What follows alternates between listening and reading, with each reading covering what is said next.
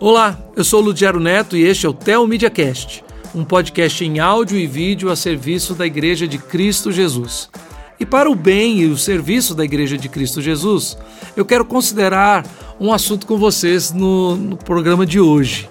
É a respeito do uso dos nossos recursos financeiros, a gestão do nosso lar, da nossa empresa, do nosso trabalho, pensando que todas essas coisas devem sim refletir a nossa fé e o senhorio de Cristo sobre nós.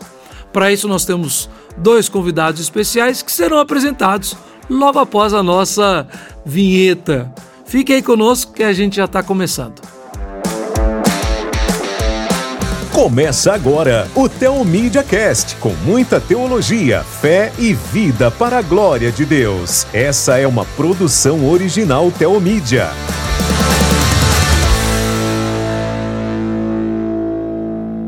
Bom, como eu sempre digo, vinheta rodada e nós vamos agora para tratar desse assunto especial, como sempre, teologia, vida e fé para a glória de Deus. E para nos orientar nesse assunto sobre finanças à luz das Escrituras, como a nossa fé cristã deve moldar o uso dos nossos recursos financeiros, nós trouxemos dois convidados que estão muito envolvidos neste assunto. Aqui comigo está o Brian Heap e o Fábio Marques. Brian, muito obrigado pela sua presença conosco. Seja muito bem-vindo ao Tel Cast. Obrigado, Gero. É um prazer estar aqui nessa tarde e ter esse tempo aqui para a gente conversar sobre um assunto tão relevante. Ótimo. Fábio, também que legal vocês estarem juntos, trabalham juntos, tem esse projeto na área de finanças e fé cristã e é um privilégio ter você conosco. Obrigado, eu que agradeço. E como o Brian falou, é sempre uma boa oportunidade a gente tratar de um assunto tão sensível, muitas vezes polêmico até, mas é importante a gente trazer isso à luz da Bíblia. Vamos uhum. conversar. Então, como eu já dei uma pincelada aqui, vocês dois estão juntos em um projeto e aí a pergunta, né, que vocês vão me responder é, logo que eu terminar minha pergunta prolixa, vocês vão me responder.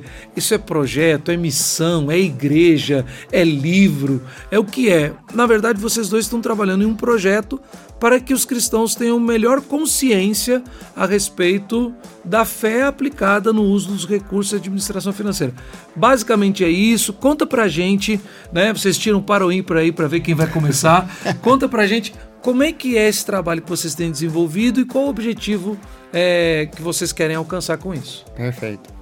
Vai lá, Brian. Então vamos lá. Uh, ah, Para a maioria do que você falou, sim. Essa sim. é a resposta. Isso. A Ele maioria é... do que falou, se você não lembra, é podcast, gente. Vai lá, dá um rewind aí, né? Volta um pouquinho. Mas sim, vai lá, Brian. O, o, o, talvez o único que, que não entra nessa lista ainda é livro, embora já tem gente que tem me cobrado que eu deveria escrever um livro sobre esse assunto também. Fica aqui mais né? uma cobrança no amor fraterno cristão. Escreve logo. Tá certo.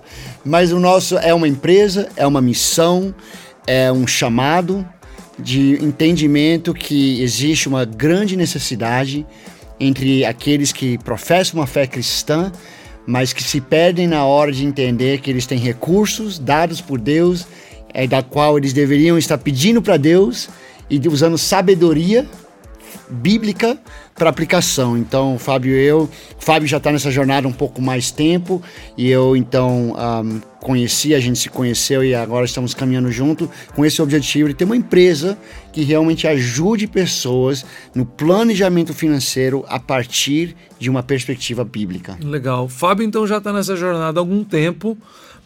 Por quê? Faz parte da sua formação? Você já trabalhava na área? Como é que você é, chegou e Deus colocou no seu coração para fazer um projeto como esse, Fábio? Claro, eu acho que nesse aspecto eu e o Brian temos uh, alguns pontos em comum. Uhum. Ambos trabalhamos num ambiente corporativo durante alguns anos da nossa vida e num determinado momento encontramos ou chegamos à conclusão de que faltava alguma coisa. E essa uh, esse aspecto de você ter um verdadeiro propósito, um propósito maior para estar tá conectando a tua vida profissional, aquilo que Deus permitiu que você aprendesse profissionalmente e colocar isso de uma forma mais direta a serviço uh, da comunidade cristã. No meu caso, minha formação toda foi sempre em finanças, né? Uhum. Eu sou um economista por formação e depois tive a oportunidade de trabalhar no mercado financeiro e também com finanças corporativas. Uhum. Isso até o ano de 2010, praticamente. Uh, quando ali eu, eu, fui realmente confrontado, né? Puxa, gastando, investindo meu tempo, mais de 12 horas por dia, em média, dentro de um ambiente corporativo, trabalhando para uma empresa, gerando defendendo o lucro do acionista, né? É isso uhum. que a gente uhum. faz nas empresas. A gente tem lá como objetivo maximizar o valor das ações e, por consequência, gerar lucro para a empresa. Mas, ao mesmo tempo, eu pensando, puxa vida, esses, essa experiência, esse conhecimento poderia estar sendo utilizado de uma forma mais impactante. Uhum. E, na época, uh, eu tive contato com uma pessoa que trabalhava nessa área de planejamento financeiro pessoal. Ou seja, ajudando famílias, pessoas a se organizarem melhor financeiramente. Uhum. Né? Isso puxa, acendeu uma luz, eu falei, eu acho que eu consigo ser mais efetivo, mais impactante fazendo isso. Uhum. E a partir dali comecei a estudar, comecei a avaliar essa possibilidade e decidi abrir mão de uma carreira corporativa na área de finanças para me lançar como empreendedor solo, um empreendedor uh, autônomo na área de planejamento financeiro pessoal. Então isso foi lá para 2010. Exatamente. Uh, eu tive outras experiências desde 2010 até aqui. A gente empreendeu também numa empresa de tecnologia, mas o planejamento financeiro pessoal sempre esteve uhum. caminhando comigo. Uh, até que em 2019, ou seja, levou um, algum tempo para eu ter um contato mais efetivo com algo muito importante que eu posso dizer que foi Uh, que transformou um pouco a direção das minhas iniciativas de profissionais, inclusive uhum. nessa empresa de planejamento financeiro foi quando eu tive em Orlando num congresso, numa convenção de planejadores financeiros cristãos hum. em Orlando, né? Um, um, ambiente basicamente voltado a profissionais nos Estados Unidos, mas chamado Kingdom Advisors. Hum. E para mim aquilo lá foi muito marcante. Né? Assim, um ambiente de mais de 2.500 pessoas, né? profissionais assim como eu, trabalhando, militando na área de planejamento financeiro, só que com um viés e com uma motivação cristã, uhum. né? trabalhando em prol do reino. Uhum. Foi ali que eu tive contato com a indústria de produtos e serviços financeiros voltados ao público cristão nos Estados Unidos. E tudo nos Estados Unidos é grande, né? Assim, você tem escala. Então é um mercado que já está estabelecido lá, é um mercado uhum. já maduro. Uhum. E eu fui confrontado com aquela realidade e falei: que, o que está acontecendo no Brasil? Né? A gente não tem absolutamente nada parecido com isso no Brasil. E eu voltei de lá com, com essa visão, com esse desejo no coração, eu tenho certeza que vindo de Deus, da gente trabalhar para construir um negócio, uma estrutura, uma instituição aqui no Brasil que estivesse voltada a servir o público cristão Legal. através do planejamento financeiro. Massa, massa. E Brian, como é que foi então é, essa, essa convergência entre tudo aquilo que estava acontecendo na vida do Fábio com o que você também estava fazendo. Pois é, é interessante que Fábio e eu já nos conhecíamos por participar de conselho de, de empresa, mas estávamos em trajetórias realmente diferentes. Ah, então no mundo corporativo vocês já se conheciam?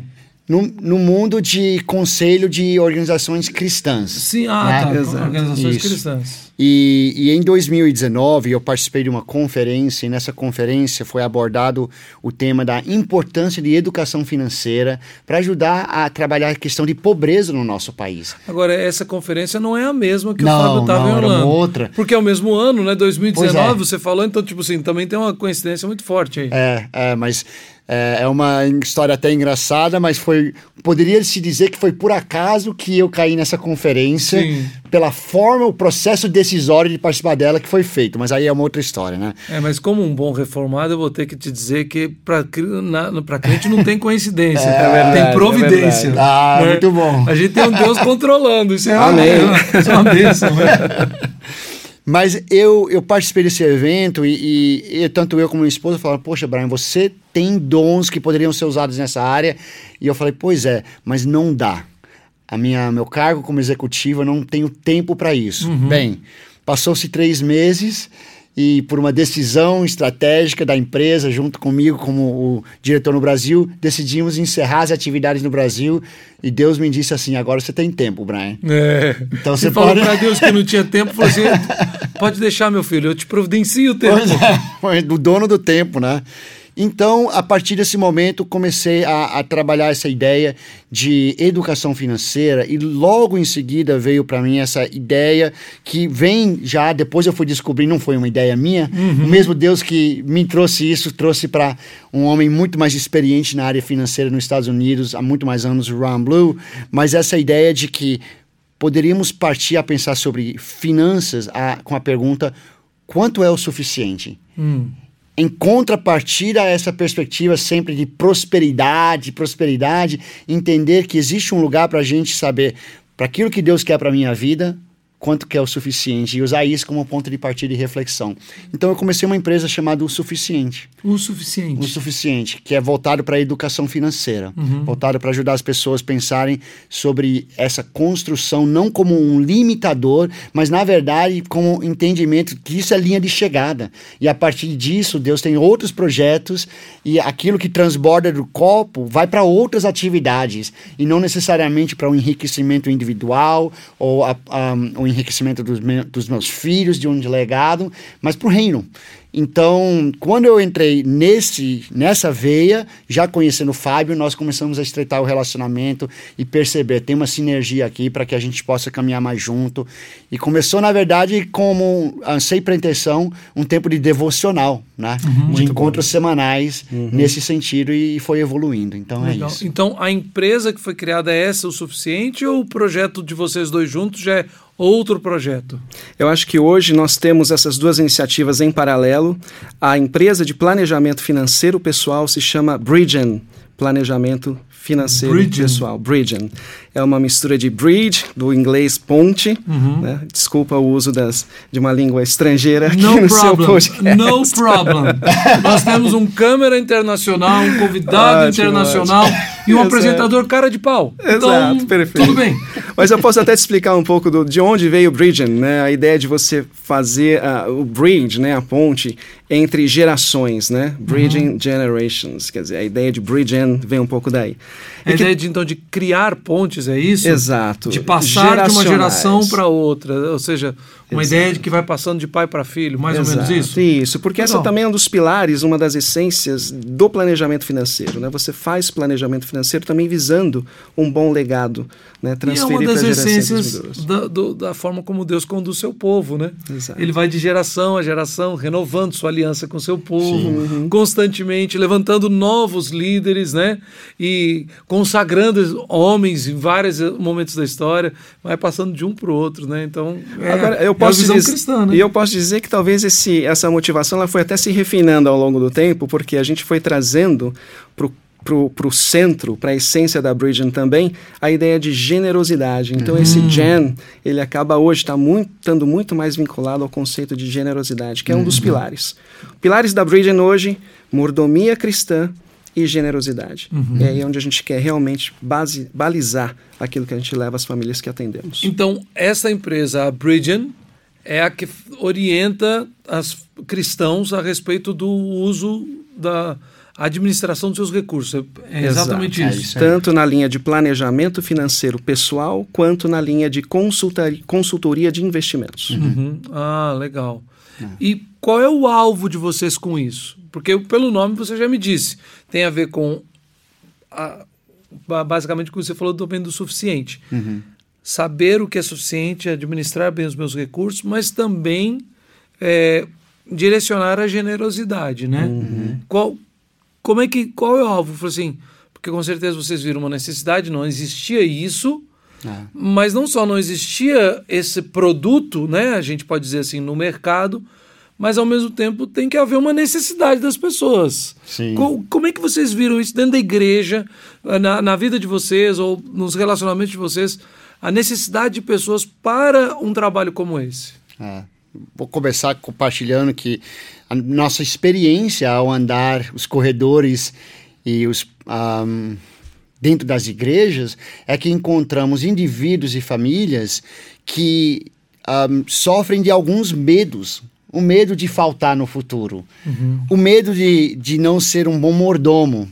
Como é que eu equilibro? É para eu estar vivendo bem hoje, mas e o futuro? Mas e se eu segurar muito hoje e aí eu nem chego no futuro, né? O que que Deus pede de mim? Eu devo ser generoso e quando vem aquela culpa de que eu não fui, não mostrei compaixão. Então, como é que você começa a lidar com esses temas e esse desconexo que muitas vezes existe entre aquilo que a gente entende que é o propósito de Deus para nossas vidas e a forma que está sendo administrada as nossas finanças?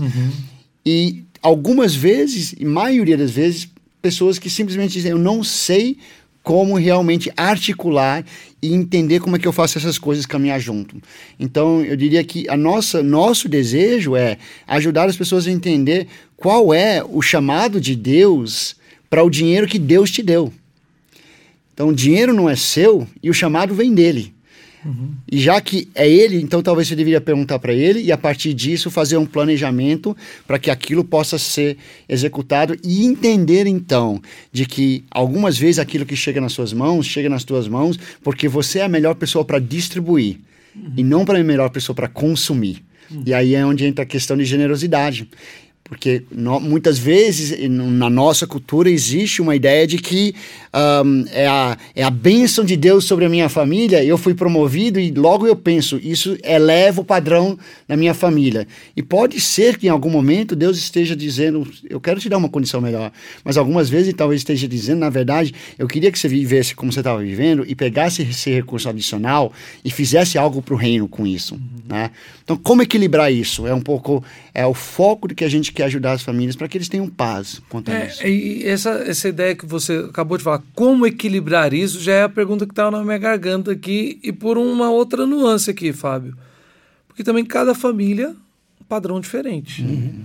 Você mora em regiões diferentes, custos mais altos, custos mais baixos. Então, eu morava em Atibaia e me mudei para João Pessoa. Então, naquele momento, o custo de vida de João Pessoa bem mais em conta do que de Atibaia. Muito mais em conta do que da cidade de São Paulo.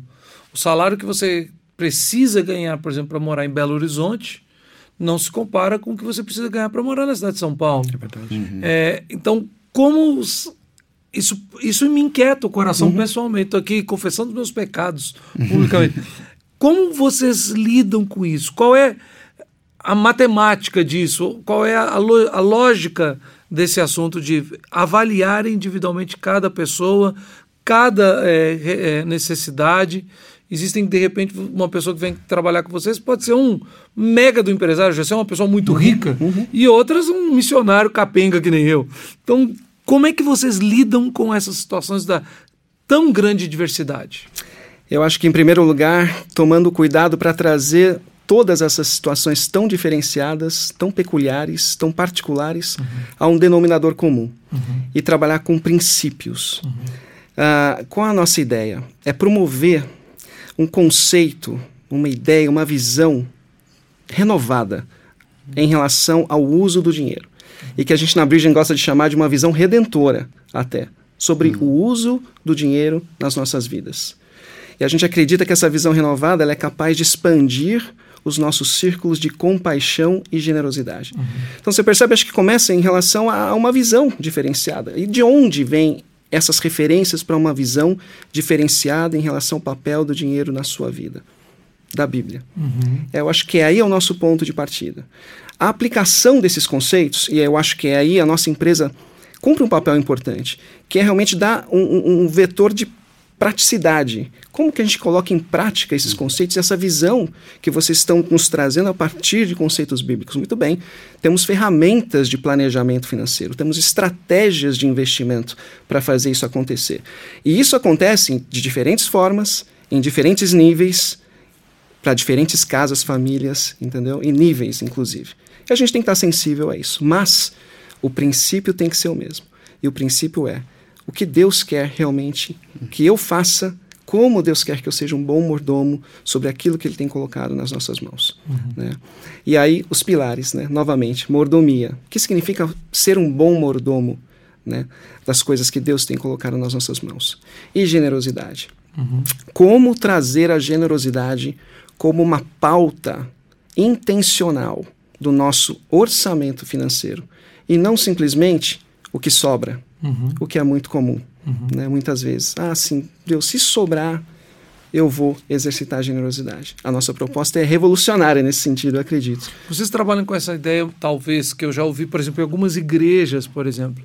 Conheci algumas igrejas que Deus tem abençoado muito, que eles quase que. A, a, a fala, na verdade, é que eles inverteram a pirâmide. Hum. É, então, por exemplo, era sempre assim: 30% do que ganhava, 20% do, do, dos dízimos e ofertas iam para missões, etc. E eu conheço uma igreja que falou assim: ó, agora é o seguinte: 30% do que for levantado em dízimos e ofertas é para administração interna. 70% é para missões. Uhum. Então, é um projeto de uma igreja, é diferente de uma família individual. Mas quando você falou um projeto revolucionário, existe alguma coisa que vocês fazem mesmo para inverter a ordem, dar uma guinada na vida da, da família que está procurando, da pessoa que te procura? É, eu, eu diria que essa, essa porcentagem de visão é algo que vai ser conversado e é construído e eu diria que em Faz primeiro parte lugar da diversidade também, não sim, é uma regra fixa, né? Sim, e, e, o primeiro lugar que o cliente tem que ter essa conversa é com Deus. Uhum. Então a gente sempre vai voltar para como é que você está discutindo esse assunto com o dono do que está na tua mão. Uhum, uhum. Sempre trazer de volta assim, entenda que você é mordomo. Uhum. Tem um outro que é dono disso. E um dia você há de prestar contas para ele quando ele retornar da, pelo como foi usado. Agora, tem três perguntas que são interessantes que a gente usa nessa área de pensar sobre generosidade, doar e como fazer isso. A primeira delas é assim, o que, que eu deveria doar? Então, parte de um princípio assim, uma obrigação. O que, que eu sinto que é uma obrigação minha com a igreja, com o mundo, como cidadão desse mundo? O que, que eu deveria doar? Uhum. Né? A segunda, e aí o cliente define lá. Ah, tanto, X%, o que seja. A segunda pergunta é o que eu poderia doar? Que exige um esforço. É conversar com o cliente sobre você está disposto a fazer algum tipo de sacrifício no seu padrão de vida, entendendo que você poderia ser mais generoso? E responder isso. Então, dever esforço, segundo, e a terceira é e se tal coisa acontecesse na sua vida, você se compromete em doar quanto? Que é um olhar para se mudasse a minha situação hoje. Uhum. Se Deus de repente falasse agora que você fez esse compromisso, isso vai acontecer na sua vida, não é uma troca, é antecipadamente dizendo: se isso acontecer na minha vida, eu quero de forma antes tomar essa decisão, porque eu sei que talvez se eu esperar para tomar a decisão depois que eu receber esse recurso a mais, eu não faça. Então essas três perguntas ajudam a nortear. Né? E não necessariamente falar assim, ah, tem que ser 30, tem que ser 70. Tem a famosa história do dono lá da Colgate, né, que doava 90%, 90 e vivia, e vivia com, 10%. com 10%. Aí a piada interna é, mas os 10% do dono da Colgate é. era muito mais é. do que ganha muita gente aqui, Do né? que nosso 300%, é, né? Exatamente. Então... Sim. Deixa eu pegar esse gancho no que o Brian acabou de comentar e retomar a ideia da suficiência, que eu acho que elas estão ah. conectadas. Uh, uma referência de uma boa leitura, né? para a audiência do teu podcast. É um livro chamado Deus e o Dinheiro. Uhum. Foi editado recentemente pela editora Mundo Cristão aqui no Brasil. Uhum. Né? E a gente teve o prazer de conhecer os autores desse livro, o John Cortines e o Greg Balmer.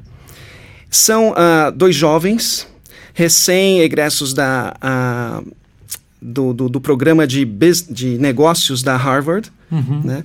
E assim, cristãos, e começaram a pensar essas questões sobre dinheiro.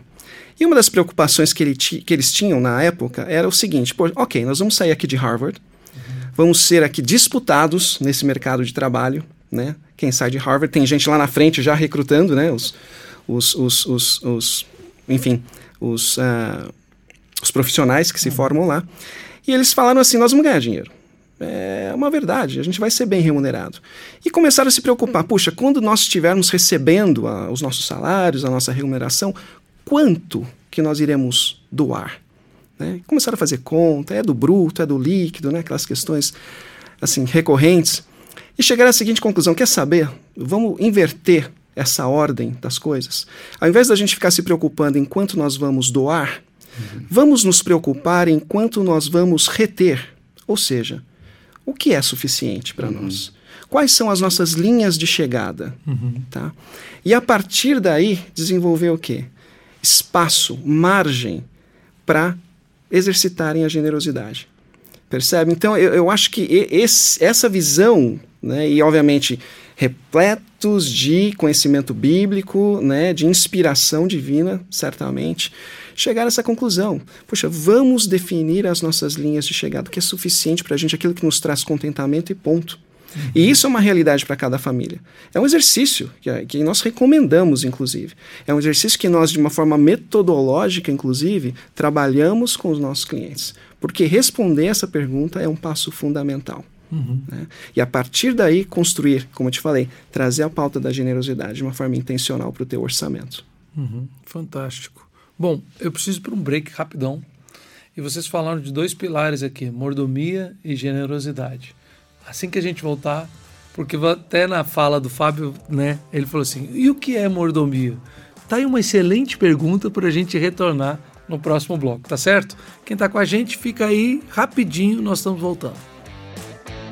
Você está ligado no Tel Media Cast. Siga-nos no YouTube, Instagram, Facebook e Twitter. Bom, voltamos e tocando o barco aqui, a pergunta que tá assim, aqui tá, tamo, tá quicando aqui na nossa frente, né? Então o Fábio falou isso, Brian. O que é mordomia? Porque a gente está falando, ah, não, porque os pilares, mordomia, generosidade, mordomia, generosidade. E na cabeça humana, principalmente no, numa sociedade ocidental tão subjetiva que a gente vive, uhum. cada um acha que a palavra significa o que bem entende, né? Uhum. Brian, dentro daquilo que vocês estão falando sobre o suficiente e sobre gerir os recursos pensando no reino, uhum. o que é mordomia? Mordomia, de forma bem direta, é o pleno entendimento de que estamos administrando algo que não nos pertence uhum. a longo prazo algo que tem sido confiado em nossas mãos, das quais somos responsáveis por fazer a boa gestão, mas de que um dia aquele que colocou em nossas mãos há de nos exigir e tem, e tem uma expectativa clara uhum. de que algo seja feito com isso. E você encontra dentro de texto bíblico, como Salmo 24.1, isso muito claro quando diz que tudo, tudo pertence a ele. Uhum. Né? E a, a parábola dos talentos é um outro exemplo clássico disso, de o dono que vai viajar e deixa para a administração de cada um dos seus servos, servos, um valor específico, e o que a gente percebe no retorno do dono é que ele tem expectativa. Ele não está simplesmente assim falando, ah, e aí o que aconteceu de qualquer jeito. Ele pergunta, mas o que, que você fez? Uhum. Ah, e o mordomo é o papel de entender, então, de que algo é confiado, e a partir dessa confiança, foi confiado porque eu tenho capacidade para administrar isso, porque senão seria o dono ser irresponsável a colocar nas mãos de alguém aquilo que não tem capacidade, mas uhum. temos capacidade, mas que nós precisamos sempre estar nos perguntando e perguntando ao dono: e aí? O uhum. que, que eu deveria estar fazendo isso? Esse é o conceito. Então, se esse é o conceito, é porque vem de uma outra fala sua. Está borbulhando isso na minha cabeça aqui, aí eu tenho que jogar para um lado para o outro, tenho que soltar o que está pensando. Se esse é o conceito, uma das coisas que você também falou, Brian, no outro bloco, foi a respeito de que eu devo primeiro pensar no reino antes de pensar, por exemplo, em reter, em, em crescer, em deixar para os meus filhos, né? Então, como é que a gente lida com isso? Porque uh, eu conheço pessoas que falaram assim, olha, eu tenho que deixar alguma coisa para os meus filhos, né? E eu e minha esposa, a gente sempre conversa, olha, se por um acaso o Senhor nos der o privilégio de comprar uma casa, um apartamento, de construir uma casa, isso não está nos nossos planos agora. Mas se isso acontecer, talvez seja tudo que a gente deixe para os filhos. Mas o nosso objetivo é deixar para os nossos filhos uma fé eterna, que eles sejam servos e servas de Cristo. Nosso coração é muito mais inclinado que os nossos filhos sejam missionários ao redor do mundo do que pensar em algum tipo de formação e carreira onde eles possam ter destaque no, no meio da sociedade. Né? Esse é o nosso desejo. Hum. Mas como lidar com essa visão de mordomia? Porque se eu estou falando que o dono não sou eu, e agora de repente eu sou um cara, empreendi, minha empresa deu certo, eu estou rico, mas o dono não sou eu, será que eu tenho direito de deixar para meus filhos? Como é que eh, essa questão aparece para vocês? Como é que você lida com isso, Fábio? Complementando, inclusive, o comentário do Brian sobre mordomia, né? Mordomia é administrar aquilo que é de Deus para o cumprimento dos propósitos e objetivos de Deus uhum. em nossas vidas. Uhum. Né? Isso dá uma perspectiva diferenciada também. Quer dizer, quando você fala, o que eu vou fazer com esse dinheiro? Uhum. Eu vou deixar para os meus filhos, por exemplo? Uh, é isso que Deus quer? Talvez seja a primeira pergunta, né, de ter isso muito claro diante de Deus. A gente carrega muito uh, é umas regras de bolso, né? É bom a gente ter regras de bolso, né? Uhum. Regras de bolso eh, no seguinte sentido: dinheiro para gente é uma ferramenta. Você faz muitas coisas através e com o dinheiro. O dinheiro também é um teste, uhum. seja na abundância, seja na escassez. Uhum. E eu tenho comigo que o teste da abundância é muito mais grave, difícil, desafiador do que o teste na escassez. Uhum. E isso por uma razão muito simples. Na abundância, a tendência é você se distanciar de Deus, porque você se sente autossuficiente. Uhum. Agora eu posso, agora eu faço, agora eu mando. Né? Aliás, esse é um, é um componente daquilo que o dinheiro pode representar nas nossas vidas, e acho que não é por outra razão que Jesus trata de uma forma muito direta e séria a respeito do dinheiro. Ele compara o dinheiro, o amor ao dinheiro, a mamon. Né? Uhum. Né? E se você for ver, é, é, o dinheiro, esse pecado relacionado a dinheiro, é o único que ele, lá, ele vai lá e carimba com o nome de uma, uma entidade. Tipo, né? um, de fato, ele nomeia como um ídolo, como uhum. um falso Deus Exatamente. diante dos servos de Deus, né? Sim. Para nenhum outro tipo de pecado, Jesus nomeia, relaciona, né? É, é, então, acho que ele eleva realmente o grau de importância. Esse é o nível do teste na abundância. Uhum. O teste na escassez é diferente. Acho que o teste na escassez nos aproxima do Senhor porque nos coloca de joelho, né? Em oração, nós recorremos a Deus reconhecendo a nossa incapacidade, a nossa limitação. E o dinheiro é um testemunho. Uhum. O dinheiro é algo que permite a gente expressar a nossa fé, seja através do exercício da generosidade, seja através, inclusive, de decisões de legado.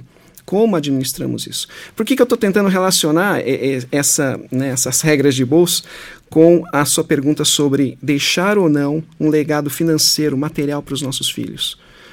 Porque pode ser, pode existir situações em que o legado material para os nossos filhos não seja uma benção efetiva para uhum. eles.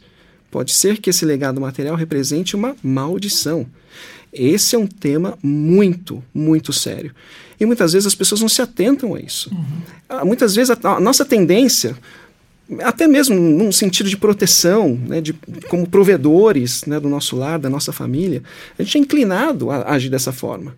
Mas a reflexão é, é isso que Deus quer, é isso que Deus entende que será o melhor para essa geração né, que vai receber esse legado.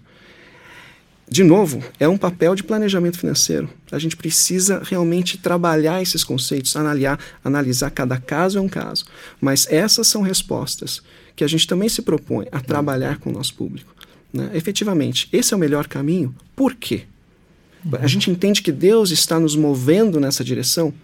Você falou, puxa, eventualmente Deus nos abençoará, Deus nos permitirá cri criar um legado, a nossa, nossa empresa vai prosperar. Uhum. O que fazer com isso? Eu não tenho dúvida que se Deus permite que você prospere, é porque isso está dentro dos seus dos propósitos divinos para que esses recursos sejam usados para o avanço do reino dele aqui na Terra. Uhum. Agora, nós somos muito reticentes né, e resistentes também para chegar a essas conclusões. Uhum. Esse é o nosso desafio. Eu acho que até dentro dessa linha é a diferença da pergunta entre um, quem é o sucessor ou quem é o próximo mordomo. Uhum. E são formas diferentes de pensar sobre isso. E a gente então fala muito sobre tem uma duas transferências que podem acontecer. Uhum. Uma é a transferência da riqueza e a outra é a transferência da sabedoria bíblica. Uhum. E o que acaba acontecendo muitas vezes é que a família se preocupa na transferência da riqueza e isso acontece antes de transferir a sabedoria bíblica. Uhum. E quando isso acontece, você um, transfere riqueza para um futuro dono. Agora, se conseguir primeiro transferir a sabedoria bíblica para depois fazer uma transferência na riqueza, você transfere o dinheiro para o futuro mordomo. Uhum. E te, ajudar os clientes a entender isso e também, a, como o Fábio falou, então, algumas vezes ter o discernimento de perceber ali do outro lado não tem um mordomo e transferir riqueza para alguém que não tem a mentalidade de mordomo pode ser muito prejudicial. É, eu entendo isso até com dois exemplos claros para mim de uma pessoa que é muito generosa e que vai chegando ao fim de sua carreira é, financeira, vai se aposentar. E eu vi uma vez uma pessoa dizendo assim: Olha, estou contribuindo até a época tal, uma pessoa muito generosa, investe no reino, mas os meus filhos estão tomando conta agora da empresa. Eles não têm a mesma visão que eu tenho, então eu não posso me comprometer por eles. Eu já ouvi isso. É. E a segunda coisa é, à medida que você está falando, vocês dois estão explicando, eu estou pensando aqui, né? Por, por causa, uh, que, como eu preciso formar os meus filhos. Hum. eu acredito que eu não vou deixar absolutamente nada para que eles administrem, né? É, não é uma questão de ser pró ou contra isso, é só uma questão de clareza com a vida que a gente vive. Deus tem sido muito generoso em me sustentar mês a mês para a glória do reino dele. Uhum. Então, acho que o desafio também de pais, ao ouvirem o que vocês estão falando, de pensar muito seriamente na criação de seus filhos, para que no momento adequado, onde eles começarem a trabalhar e ter os recursos próprios, que seja ainda adolescentes ou na, na juventude, ou logo após que uhum. se formarem, é, que eles saibam também administrar a sua vida assim. Então, se eu não tenho nada para deixar, eu não vou deixar uma empresa para os meus filhos administrarem, que eu, pelo menos, os ensine a serem mordomos de Deus uhum. em qualquer coisa que eles fizerem. É, é, mais ou menos assim que vocês têm trabalhado, não é mesmo? Esse é o foco do trabalho de vocês? É, e quando você olha para a questão da, do filho, a gente quer ajudar os clientes a ter essa perspectiva, né? Uhum. Mas a maioria do nosso trabalho está vindo ao encontro de clientes que já estão na fase adulto. Sim. Né? Então, a maior parte do nosso trabalho é como é que a gente ajuda já na fase adulta fazer essa, como o Fábio colocou, a, a renovar a forma de pensar sobre isso, né? Para a vida deles. E aí sim, deixa então aquilo que, por muitas vezes, como adulto, você aprendeu sofrendo, porque teve que mudar muito o jeito de ser. Não deixe seus filhos ter que passar por esse mesmo processo.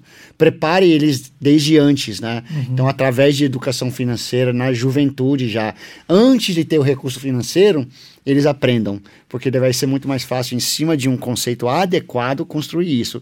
Nós, como adultos, a gente vai aos trancos e barrancos, Deus nos confrontando e tendo o trabalho que é o nosso desafio maior.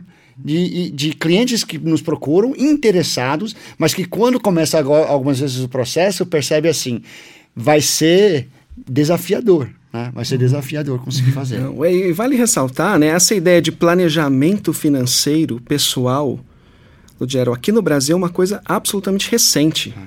É, um, é uma abordagem nova né, da, em termos de gestão financeira, diferentemente nas economias mais desenvolvidas. Eu te falei do exemplo nos Estados Unidos, né, de um mercado estabelecido para cristãos em termos de planejamento financeiro. Hoje no Brasil, nós sequer temos ainda um mercado estabelecido para planejamento financeiro, seja uhum. para cristãos ou no nível mais secular. Eu te dou um exemplo. Uh, nós, nós temos uma certificação, né? temos, temos lá uma certificação de planejadores financeiros e é uma certificação internacional. Uhum. Né? No Brasil, não somos mais do que 8 mil profissionais certificados, planejadores financeiros certificados. É muito pouco para o tamanho do mercado. Enquanto que nos Estados Unidos, Canadá, América do Norte, de uma forma geral, centenas de milhares. Né? É algo que está mais arraigado na cultura mesmo desses povos, em termos de planejamento. Uhum.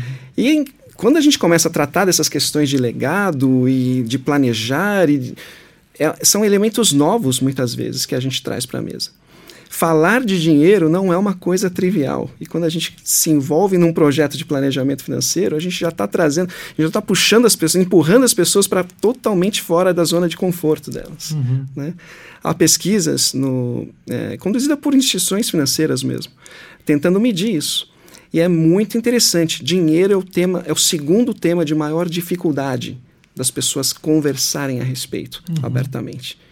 Porque o dinheiro traz consigo essa esse elemento, né? Ele pode representar muitas coisas: uhum.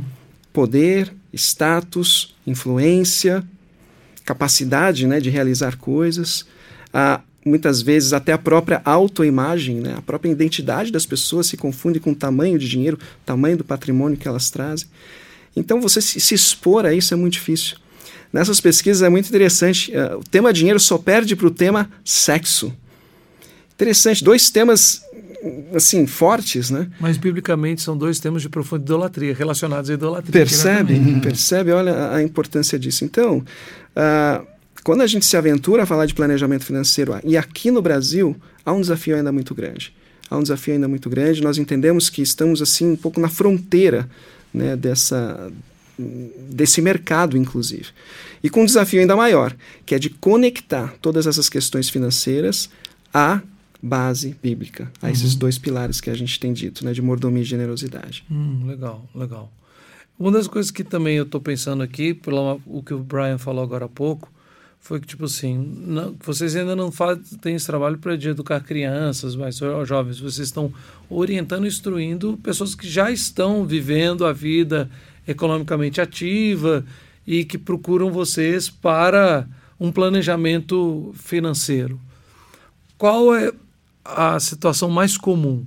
Pessoas bem organizadas que querem a instrução de vocês para caminhar ou pessoas que estão bem desorganizadas, passando por dificuldade, falam assim: eu preciso puxar o freio de mão, eu preciso da ajuda de alguém? Acho que tem para todo tipo, viu, Rogério? Olha, a gama é muito ampla e vasta. Uhum.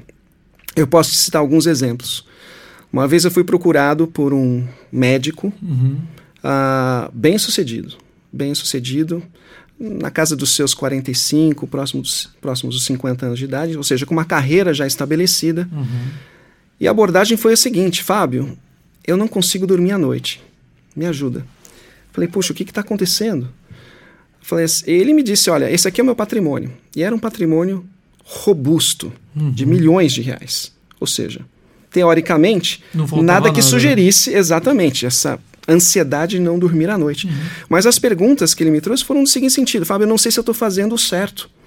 Eu não sei se vai dar eu tenho essa ansiedade, eu estou fazendo a coisa certa, eu, eu, fico preocupado com meu filho. Será que eu vou entregar para ele um futuro né, decente com todo aquele patrimônio? Ou seja, as perguntas às vezes são as mesmas, independentemente do tamanho do patrimônio financeiro das famílias. Uhum. Então, quer dizer, a, a, a, condução de um projeto com, com essa pessoa foi muito diferente, obviamente, de uma família que nos procura com a seguinte situação: estamos fechando no vermelho de forma recorrente. Estamos entendendo que isso aqui é, é uma trajetória de colisão, precisamos tomar uma ação. Você nos ajuda a reverter esse contexto, esse cenário? Então, quer dizer, dois lados de uma mesma moeda, uhum. mas que, fundamentalmente, o planejamento financeiro tem ferramentas né, para atender essas demandas de uma forma estruturada, de uma forma muito bem fundamentada. Até porque, né, Brian, um cristão endividado, um cristão com nome sujo, é uma vergonha para o testemunho cristão. Esse faz parte do nosso testemunho cotidiano. Uhum. E uma das coisas que eu percebi, então, vocês não são pastores, não é mesmo? Vocês são da área financeira, certo? Eu também sou pastor. Ah, então pois pronto. Então. Porque você está tirando uma angústia do meu coração. Eita. Como pastor, eu entendo também o seguinte, hum. que primeiro que todos os profissionais crentes no Senhor Jesus, que usam dos seus conhecimentos técnicos e profissionais para servir a outros, são uma grande bênção. Hum. Mas existem questões que precisam ser tratadas no coração, com a palavra de Deus, pastoralmente. Uhum. Porque você chegar numa fala assim, ó, estou indo numa rota de colisão, é vergonhoso, uhum. né? É vergonhoso. Apesar de que também é aparentemente vergonhoso, pelo menos para crentes deveria ser uma coisa assim difícil de lidar com alguém que tem um patrimônio robusto, coisa de milhões, e não está conseguindo dormir. Está com medo se vai ser suficiente ou não, ansioso pelo dia de amanhã. Sim. Então, como, além de tecnicamente e à luz das escrituras, trabalhar o coração das pessoas? Porque o problema é o né? não é o coração do problema é o problema do coração, né? Uhum. Essa é a famosa frase que a gente usa muitas vezes. Então, como tratar o coração da pessoa? Uhum. Antes, primeiro trata o bolso, depois o coração, ou primeiro o coração e depois o bolso? É, bem, uh, vou, vou responder em, em, duas etapas isso, Fique à vontade, então... as duas etapas estão aqui autorizadas. primeiro, uh, sim, essencialmente falar sobre dinheiro é tratar do coração. Uhum. É uma coisa que acontece primeiro no coração. Né? Então, um, a gente tem claro que o coração que entende que é mordomo olha para o dinheiro de uma forma. O coração que entende que a busca é de contentamento uhum. olha para o dinheiro de uma forma. O coração que entende que tem um papel para fé nesse processo, já que não é meu dinheiro e o chamado não é meu, mas é o chamado de Deus sobre a minha vida, então, quem consegue olhar dessa forma, consegue agir de uma forma. Então, nosso papel, sim, é muitas vezes ajudar a pessoa a perceber tem algo acontecendo aí no seu coração que existe mais de 2.350 textos na Bíblia que vão tratar de dinheiro, a qual nós precisamos resgatar um pouco e começar a entender para que a gente possa ajudá-lo ter o seu lugar, coração no lugar certo.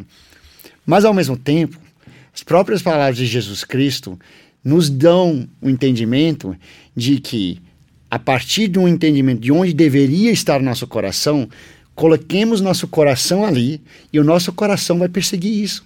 É o princípio do tesouro. Jesus diz: onde estiver seu tesouro, ali estará o seu coração. E a gente então começa a entender que algumas vezes você diz assim: eu queria ser mais generoso. Então comece a ser. Uhum. E daqui a pouco seu coração vai querer. Uhum. Né? Aí eu queria uh, me preocupar mais com missões. Comece a fazer um, uma oferta missionária e você vai se preocupar mais com missões. Uhum. Ah, da mesma forma que pode ter uma empresa que hoje eu nem sei muito que existe, eu não faço a mínima ideia o que faz. Mas o dia que eu compro uma ação dessa empresa na Bolsa de Valores, no dia seguinte, quando ela aparecer no jornal, de repente aquele artigo me interessa. Uhum. Porque meu coração, meu tesouro foi para ali uhum. e logo meu coração começa a ir nessa direção. Então, eu acho que o trabalho de, que nós estamos uh, desenvolvendo necessariamente passa por ah, um, um trabalho de o relacionamento do seu coração e com o dinheiro. E, e as duas coisas estão acontecendo ao mesmo tempo, que é um pouco o que o Fábio trouxe quando a gente fala sobre essa questão de também ser um, ah, uma ferramenta, um teste e o terceiro, um testemunho que o, o dinheiro, a forma que você usa o dinheiro é um testemunho muito maior do que o que você fala, né? Uhum. As pessoas percebem assim que realmente você ah, na forma que você usa o seu dinheiro, você demonstra o que realmente está no seu coração. Uhum. Né?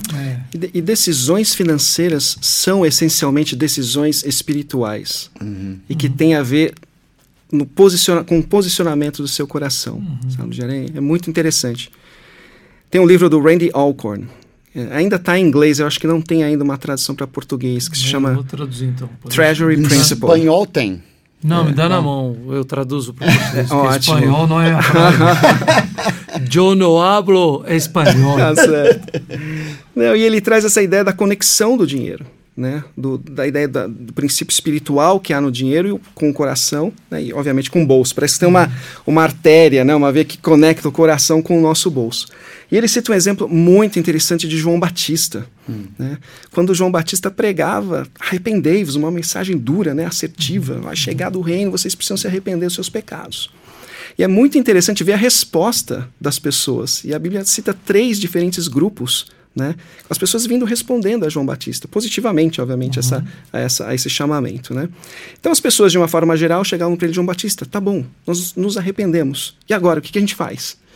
é interessante ver que João Batista, ao invés de falar para eles, ok, então agora você vai fazer um jejum né, de 40 dias, ou você vai, vai lá para a sinagoga, vai estudar né, o Torá. Não, João Batista fala assim: vai para sua casa, se você tiver duas túnicas lá na sua casa, pega uma e doa interessantíssimo, né? Você fala, puxa, eu acabei de me arrepender dos meus pecados e João Batista está me dizendo para fazer o quê? Compartilhe, seja generoso. O segundo grupo, os uh, cobradores de impostos. E os cobradores também se arrependeram e foram lá falar com João Batista. João Batista, o que a gente faz? Pare de cobrar injustamente os impostos do povo. Cobradores de impostos, naquela época, judeus trabalhando a serviço de Roma, certo? Explorando o povo, Zaqueu, né, um uhum. exemplo de um publicano. Enfim, pare de meter a mão no bolso de novo dos publicanos, né, dos cobradores de impostos. E o terceiro grupo, os soldados. Os soldados também se converteram e se arrependeram e foram lá falar com João Batista. Qual foi a mensagem de João Batista? Contentem-se com o seu salário, com o seu soldo. Três respostas, três grupos diferentes canalizando, dirigindo aonde? Para o bolso, para provisão e, obviamente, para a generosidade. Uhum. Né? Daí essa ideia: decisões financeiras são decisões espirituais. E a gente precisa estar sensível a isso. Tá? E isso permeia, né?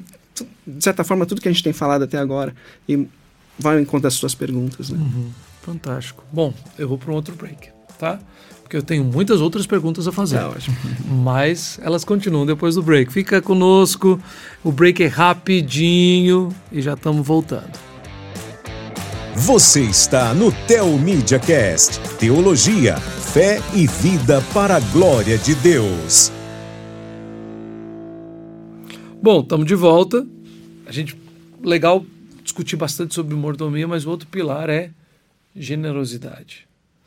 Mas pelo tudo aquilo que eu estou ouvindo, eu estou entendendo.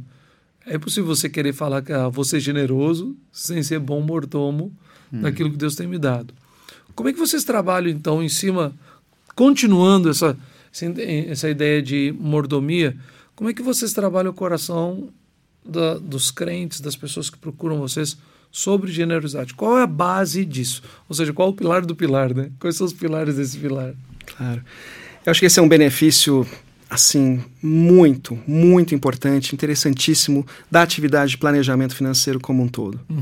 Nossa ideia é efetivamente trabalhar com as famílias, auxiliá-las na definição de objetivos, nas linhas de chegada, nos conceitos de suficiência, desenhar de forma quantitativa esses objetivos, né? E trabalhar esses objetivos dentro do seu orçamento, incluindo a própria generosidade. Uma coisa muito interessante é assim, quando você tem uma vida planejada, quando você entende bem os seus objetivos e quando você consegue desenhar as curvas que te levam a esses objetivos, você fica muito mais bem preparado para exercitar essa generosidade. Você não fica refém das contas de final de mês, uhum. como a gente comentou. Puxa, se sobrou esse dinheiro, aí sim eu vou lá e exercito a generosidade. Não. Você se planeja para exercitar essa generosidade. Uhum. E uma coisa que a gente sempre fala, né? É, é muito bom a gente fazer o planejamento, quantificar as nossas metas, inclusive as metas de generosidade, e entregar essas metas no altar do Senhor. Uhum. Por isso que é bom trabalhar com um cristão. Né? A gente tem, consegue ter esse diálogo. Puxa, vamos entregar esses objetivos diante de Deus, para que Ele abençoe, para que Ele faça você cumprir esses objetivos, uhum. não é? E dentro deles a generosidade. Então acho que esse é o primeiro passo, é a gente quantificar e planejar essa ação. Entrar no mês com o seguinte objetivo: esse mês eu vou exercitar 200 reais de generosidade. É você ser intencional nessa pauta. E já entrar orando. Deus, o Senhor me mostra aonde então eu vou poder doar, né? investir esses recursos que, diga-se passagem, não são meus, uhum. são recursos que o Senhor tem colocado na minha mão. E isso, criar, fazer disso um hábito. Né? E, quiçá, um hábito que cresça, que se desenvolva, que evolua, né? ao ponto de você chegar lá na, no exemplo do Colgate, né? que conseguiu uhum. inverter a equação e doar muito mais do que ele recebia. Uhum. Uhum. Então, acho que tem uma dinâmica muito salutar nisso e que o planejamento financeiro, como metodologia, ajuda a gente a desenvolver. Uhum. Então, entendi. Agora, e como vocês trabalham é, só com cristãos, Brian? Ou pessoas não crentes que não são de igreja nenhuma, não professam a fé cristã, podem procurar a empresa de vocês? Podem procurar a ajuda de vocês? Ah, sim, é, temos isso muito claro que uh, uh, atendemos quem não é de uma fé cristã, mas sempre de uma forma muito transparente. Então, conversamos com o cliente para deixar claro o seguinte: podemos trabalhar com você, mas saiba que para nós generosidade é uma pauta, mordomia é um conceito de que nós vamos continuar trazendo à mesa. Então, não vai adiantar você daqui um tempo falar, poxa, a gente pode parar de falar sobre essa área de generosidade e doar? Não, não podemos porque essa é a nossa missão. Nossa missão é ajudar você a prover pela sua família, mas a partir disso, então, ajudar você a liberar um máximo de recursos dentro desse planejamento para um ato de generosidade. Né? Um, eu diria que quando a gente identifica que uh, o cliente não tem interesse na prática de generosidade, talvez a gente, na verdade, recomende que procure um outro planejador financeiro, uhum. que vai estar mais alinhado, né?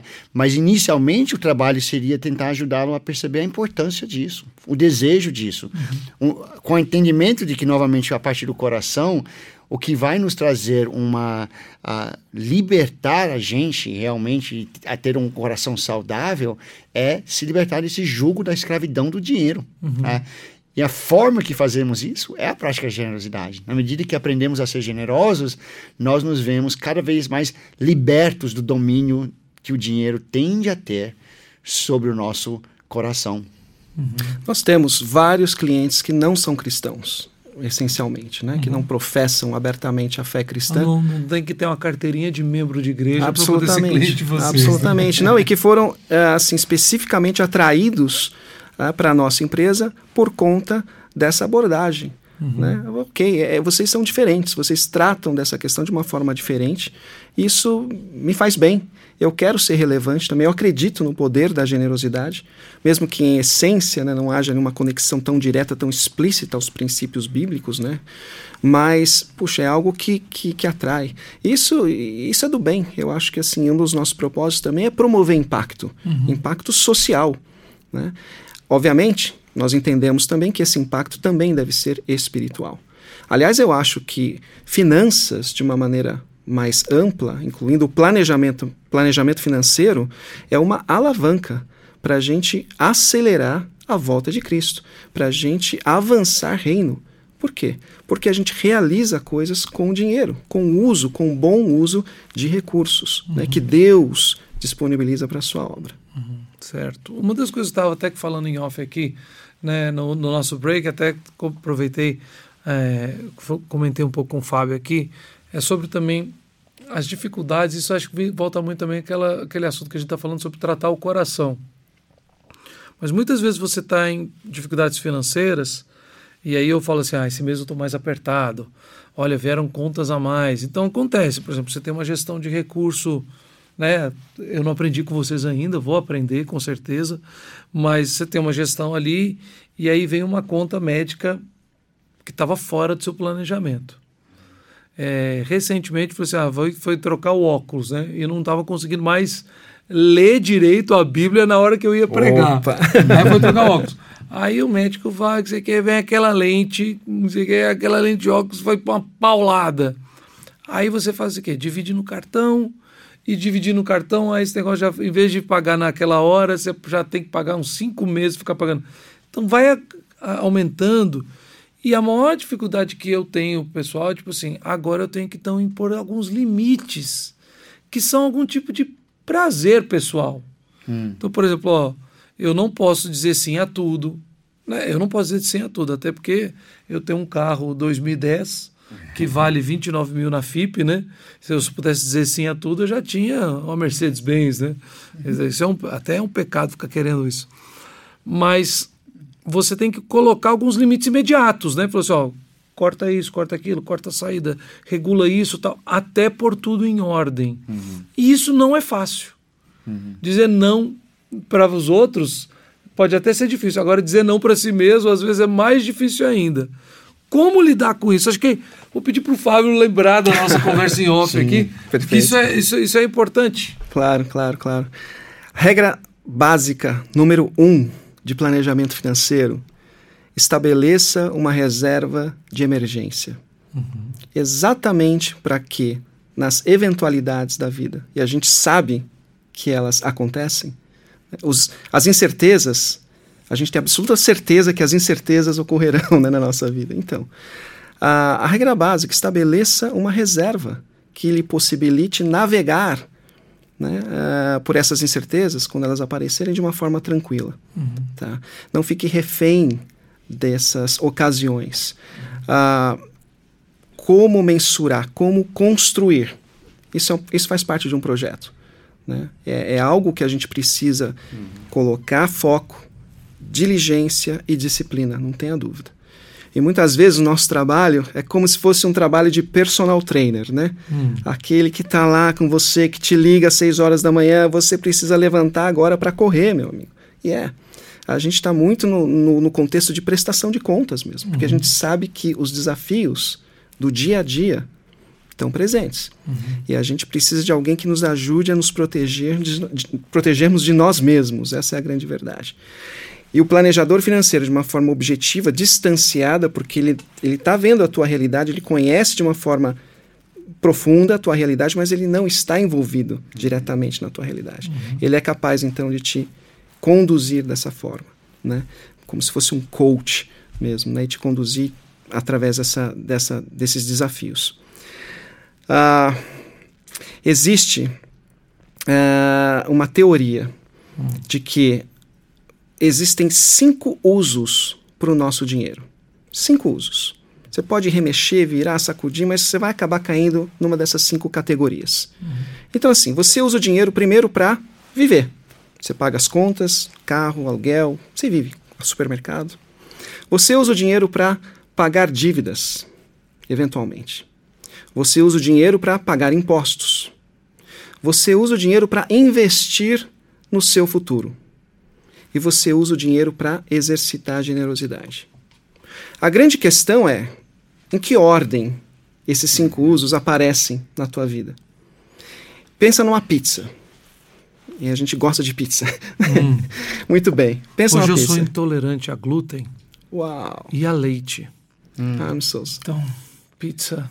É, a minha, a minha esposa. Sonho, pizza é algo que é... tenho, eu tenho nos sonhos às vezes. Olha, eu posso dizer, há, há esperança, viu? Há esperança. Ah. A minha esposa já passou por aí. Por isso? É, e hoje ela está livre. Amém. Entendeu? Recebo, recebo. Mas lá em Atibaia tem um lugar que tem pizza nessas condições. Gluten então, free. quando você estiver lá, você. Ah, sem então, glúten. Já estou sem... sonhando com a pizza em Atibaia.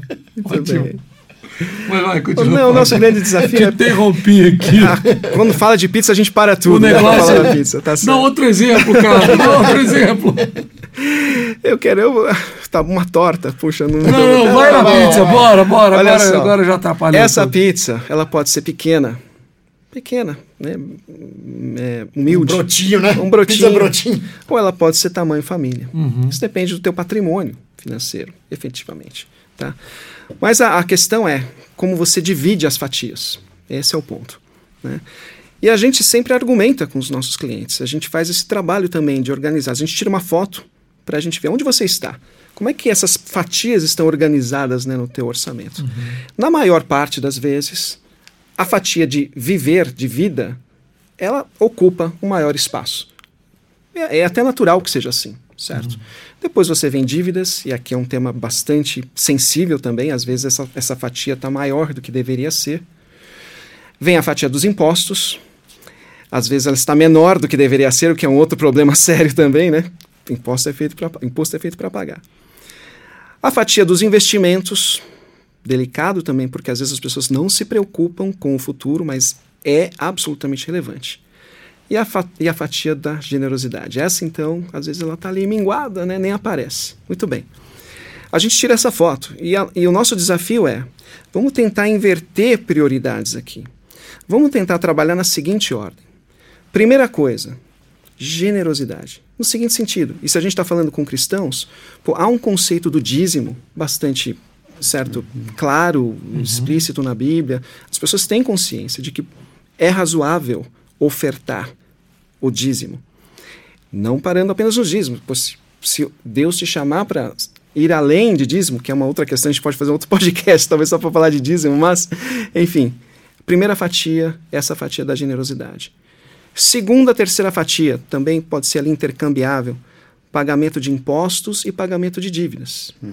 Eu, particularmente, gosto de colocar o pagamento de imposto na segunda prioridade. Por quê? Dai a Deus o que é de Deus e a César o que é de César. Vamos uhum. começar nossa conversa por aí. Então, pague os seus impostos. Uhum. Deus quer que você pague os seus impostos, para dar um bom testemunho. Pagamento de dívidas. Vamos priorizar o pagamento, a liquidação dessas dívidas. Vamos fazer planos para você liquidar as dívidas. Por quê? Dívida significa escravidão. E é bíblico. Aquele que deve é escravo do seu Senhor. E Deus não, não, não nos chamou para uma vida de escravidão, e sim de liberdade. Então vamos atacar as dívidas. Quarta fatia: futuro, investimentos puxa, que interessante, eu devo me preocupar então com os investimentos no meu futuro antes de me preocupar com, com o meu presente? Presente? sim, sim, porque você vai estar sendo, vou usar um termo forte, irresponsável se você não tratar dessa forma. Né? E é importante que você planeje. A gente entende que Deus também quer que você planeje, tenha uma vida bem planejada. Planeje a sua construção. Né? Qual é aquele que vai entrar numa obra sem antes se parar e planejar? Como é que essa obra vai, vai acontecer? Então, uhum. planeje. para só então você ter a tua fatia de vida. O que, que essa fatia de vida representa? O teu padrão de vida. Uhum. Percebe? O teu padrão de vida deveria ser o resultado de um processo de alocação de recursos e não o inverso. Muitas vezes, porque as pessoas se perdem em dívidas? Porque definiram um padrão de vida muito elevado, que não é sustentável de acordo com a realidade. E aí a coisa vem escalando, né? Ela vem assim, em cascata. Você se endivida, depois você não consegue mais pagar os impostos, depois você não investe porque você não tem dinheiro, e doação, o que é isso? Essa é uma conversa que Deus sabe. A gente vai ter lá na frente, porque agora eu não estou podendo. Mas por quê? Você está tentando defender com unhas e dentes um padrão de vida. Essa semana mesmo estava comentando com o Brian, tive conversas relativamente duras, pesadas com alguns clientes. E a dúvida era: Fábio, será que é o momento de eu dar um cavalo de pau agora? O que, que ele quis dizer com isso? Será que é o momento de eu reduzir o meu padrão de vida de uma forma drástica porque não está dando? Eu falo, puxa vida, que boa conclusão você eventualmente está chegando. Porque eu vejo dessa forma. O teu padrão de vida está superdimensionado para a tua realidade. Não estou duvidando da tua capacidade de gerar recursos, de ser promovido amanhã, porque é um executivo de uma empresa, está bem posicionado, mas hoje está vivendo de uma forma incongruente. E esse é um outro tema. E ele falou para mim: Puxa, Fábio, mas eu sei, eu tenho receio de dar esse cavalo de pau agora, porque pode ser que aconteça uma promoção para mim amanhã, que eu encontre um outro emprego. Eu falei: Cara, cuidado para você não ser presunçoso em relação ao futuro. E a Bíblia também nos orienta lá em Tiago, capítulo 4. Você fica planejando o teu amanhã, amanhã iremos em tal cidade, faremos lucro, ganharemos dinheiro, etc, e vai estar tá tudo bem. Tolo, você não pode pensar assim. O que vai ser amanhã? Você devia falar, se Deus quiser, certo? Você faça assim, mas... Tiago 4,15. 4,15, 16 e 17, fala assim, e você peca se você deixa de fazer aquilo que você sabe que você tem que fazer. Uhum. Então, se você sabe que você tem que dar um cavalo de pau, dê o um cavalo de pau. Nessa janela da sua vida, nesse período da sua vida, tome as decisões, por mais drásticas, fortes que elas sejam. E confie em Deus, que Deus está te colocando nesse momento por um propósito. Tome o benefício desse ajuste de vida. Que até para um testemunho para os seus filhos. A gente não sabe, uhum. mas isso pode ter um impacto marcante. A gente pode estar tá ensinando através da vida, nossos filhos.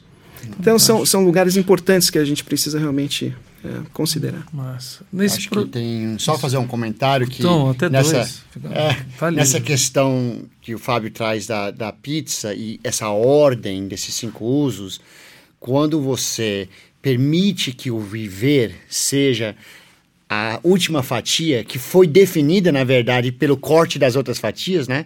Então você cortou as outras, você não e aquilo então permaneceu uma fatia que você chama viver, permite que a gente viva um outro princípio bíblico que a gente não tem comentado aqui, mas que é o contentamento, que a Bíblia nos fala sobre. Seja contente. Paulo vai falar sobre a importância de ter, estar contente. Já fui contente com muito e com pouco, né? Uhum. Um, e quando a gente, então, entende que eu, eu fiz aquilo, que eu deveria. Na minha relação com Deus, eu estou sendo generoso de acordo com o que Ele colocou no meu coração, que é o que Coríntios também vai nos dizer, de acordo com o seu coração. Mas isso foi definido não de acordo com o que sobrou, mas de acordo com o seu coração, primeiro. Depois você foi lá cuidar dos impostos, foi cuidar das suas dívidas, que algumas vezes na fatia tem um óculos lá no meio dessa fatia dos, das dívidas, né?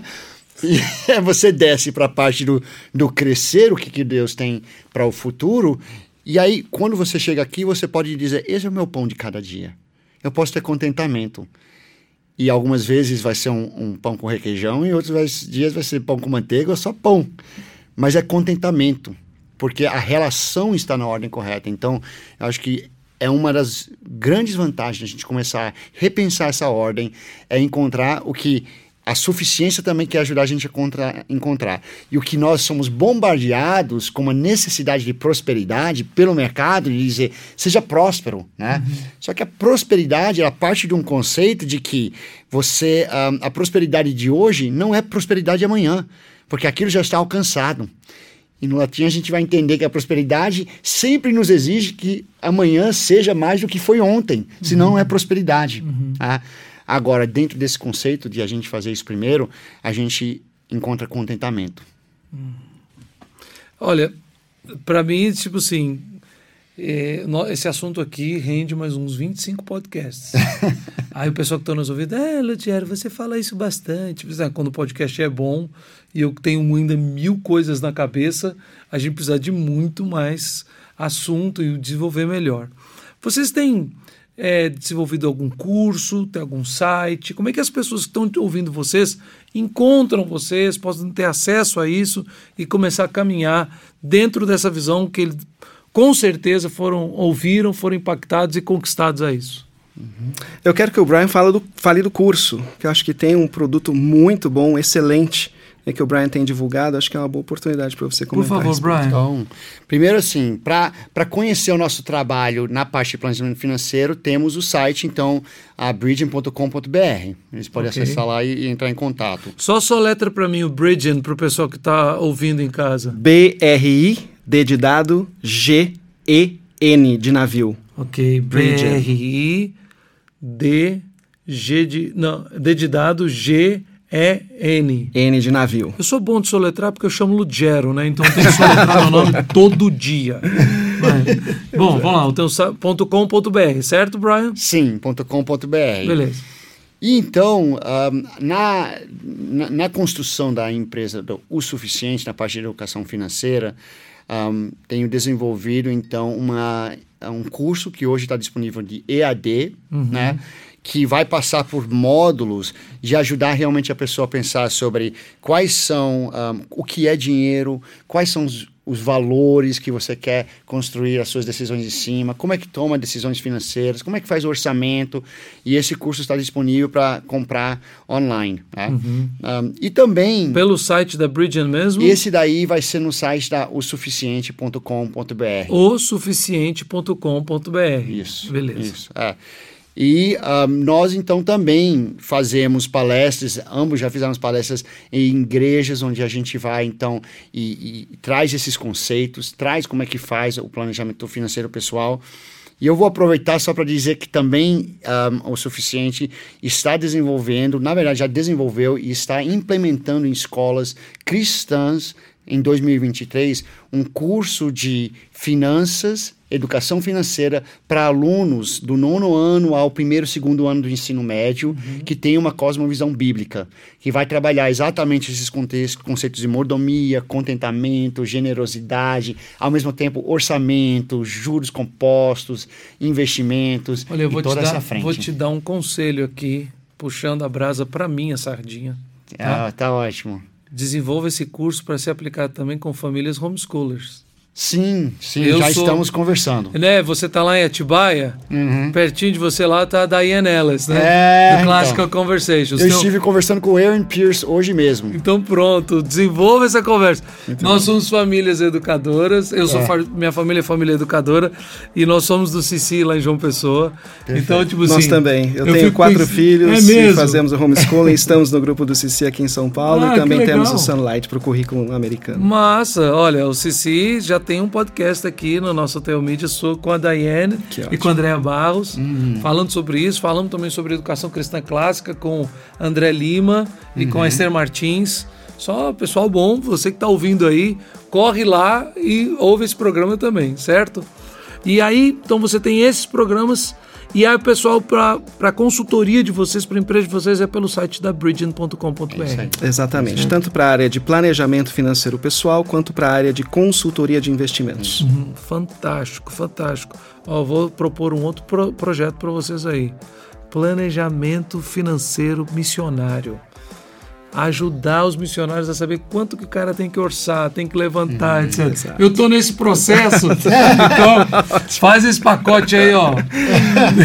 faz pro isso reino, vou, é isso vou. É, pro reino, ia ser muito fero. Gente, obrigado demais pela presença de vocês, privilégio. Quão bom esse programa e quão instrutivo. Eu aprendi muito, estou saindo daqui com a cabeça assim, é, cheia de faíscas. Com certeza quem está nos ouvindo está do mesmo jeito. Brian, muito obrigado pela sua presença e volte sempre. Obrigado. Foi um prazer estar aqui com você, Lugero. Massa. Fábio, obrigado por estar aqui conosco. Privilégio conhecer vocês dois. Privilégio ouvir as instruções tão preciosas que vocês trouxeram para a gente hoje. Obrigado. Um privilégio, um prazer imenso. Massa. Gente, obviamente que eu quero agradecer a você que esteve aqui conosco durante esse tempo tão é, abençoador, sem dúvida nenhuma. Sei que você foi edificado, foi desafiado e precisando de qualquer coisa, vai lá na bridgend.com.br ou suficiente.com.br. Procura esses cursos, procura a ajuda deles para que nós possamos ser de fato uma igreja que vive contente com aquilo que o Senhor tem nos dado, vive o suficiente do pão nosso de cada dia que o Senhor tem nos dado e generosamente investimos no reino, preocupados muito mais com o futuro eterno do que com o presente passageiro agora. Amém. Agora, se você está ouvindo esse programa nas principais é, mídias de streaming, né? O Telmedia Cast. Onde você digitar, o Telmedia Cast está lá. Agora você quer ouvir, assistir esse programa em áudio e vídeo, na íntegra, todas as nossas séries. Nós estamos aí é, já ultrapassando 100 programas, festejando 50 anos de comédia. Você vai lá no telmedia.com e baixa o aplicativo e gratuitamente você vai ter acesso a todo o conteúdo do Telmedia Cast em áudio e vídeo e a outros conteúdos para abençoar a sua vida, estudos bíblicos, filmes e as palestras, coisa muito boa. Mas você também pode aproveitar e, na generosidade, se tornar nosso parceiro em missões.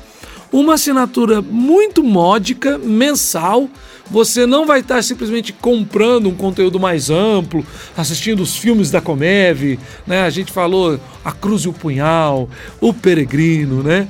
E outros filmes tão legais e bons para sua casa, para sua família, filmes cristãos, mas você vai se tornar parceiro em missões para que a gente possa continuar com esse programa aqui por muito tempo. Como eu já disse, obrigado pela sua presença, aquele forte abraço e até semana que vem.